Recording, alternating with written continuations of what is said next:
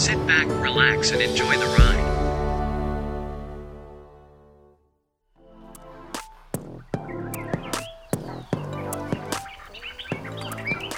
I was born in a small town called Meru in Kenya. It was just me and my mom. We moved to the capital city, Nairobi, when I was four years old. My mom never had much money. Life wasn't so easy.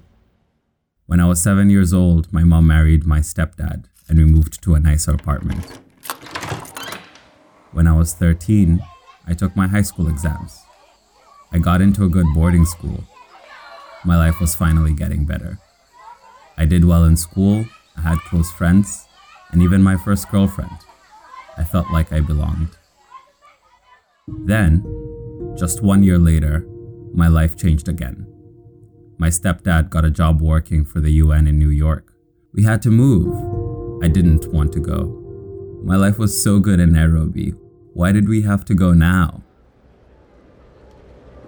I protested, but nothing changed. We moved to New Rochelle, just north of New York City.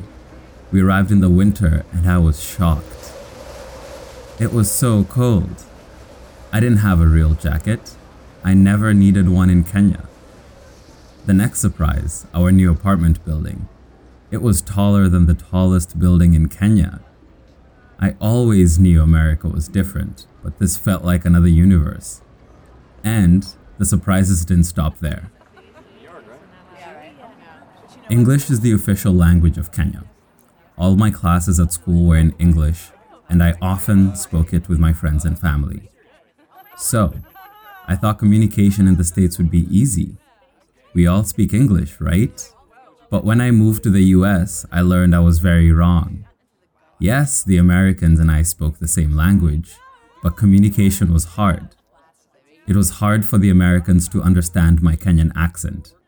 It was hard for me to understand the fast American speech and the slang. Here are a few stories I always tell about my struggle to communicate. First, our address in New Rochelle was 40 Memorial Highway. But when I say 40 with my accent, it sounded like 14.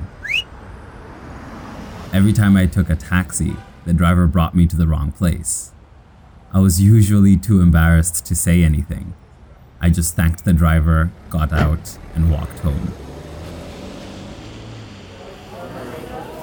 I remember the first time I went to a fast food restaurant. After I ordered, the cashier asked me, For here to go. Was that one word? I thought to myself. For here or to go? He said again. Oh, yes, I mean, for here. Thanks. I was so embarrassed again. Then there was slang. When students at my new school made plans, they sometimes said, I'm up for that, and sometimes, I'm down for that. I always thought you say I'm up when you want to do something, and I'm down when you don't. Later, I learned that they both mean I want to do that. I was so confused. I felt so dumb. People didn't often understand me, and I rarely understood them. How could I improve?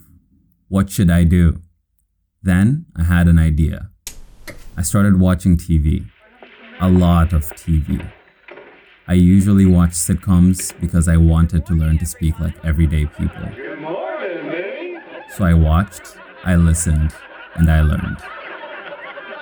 After some time, my English improved.